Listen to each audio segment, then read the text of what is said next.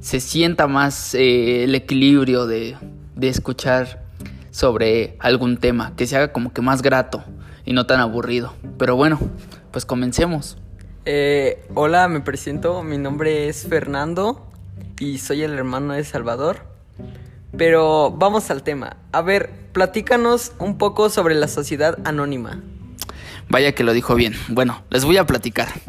Eh, una sociedad anónima, en grandes rasgos teóricos, resumidos, es una sociedad mercantil con personalidad jurídica, en la cual el capital está dividido según las aportaciones de cada socio. Esto quiere decir que las obligaciones sociales están garantizadas por un capital determinado y los socios están obligados por el monto de su acción. Fernando, ¿tú has escuchado sobre eh, CADCB? Cuando el nombre de una empresa va, va referido y después lleva este, este tipo de, de, letras, CADCB. Eh, sí. ¿Y sabes qué significa? Eh, no. Bueno, te platicaré un poco de ello. CADCB significa eh, Sociedades Anónimas de Capital Variable. Esto quiere decir que las obligaciones sociales están garantizadas por un capital determinado y los socios están obligados por este monto de su acción. Tienen derechos, tienen obligaciones y son un conjunto de socios. Eh, hay tres puntos a definir. ¿Cuáles son? A ver, explícanos.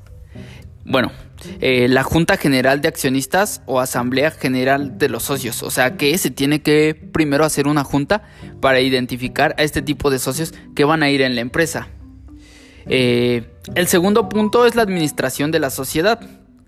O sea, quién va a llevar este, la administración de, de la empresa, pues.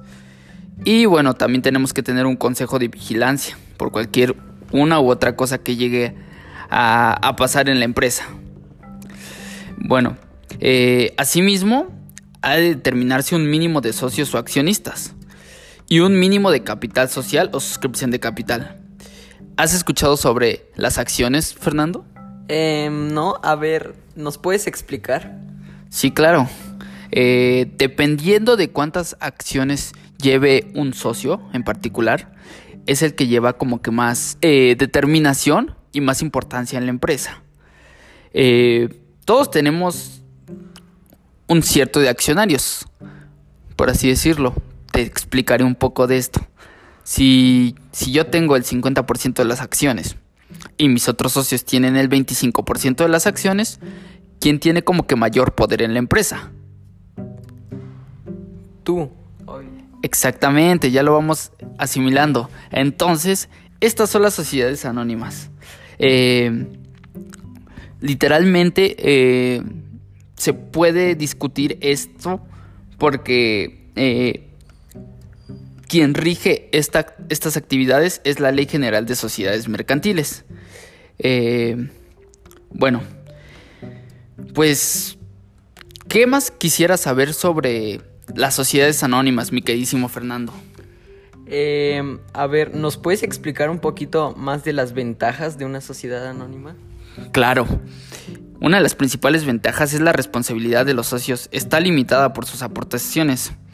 Eh, otra, que los acreedores tienen derecho sobre los activos de la corporación y no de los bienes personales de los accionistas. Como por ejemplo, si tú llegases a deber eh, dinero a, no sé, a los empleados, no se van directamente con tus bienes personales, se van directamente con los bienes de la empresa.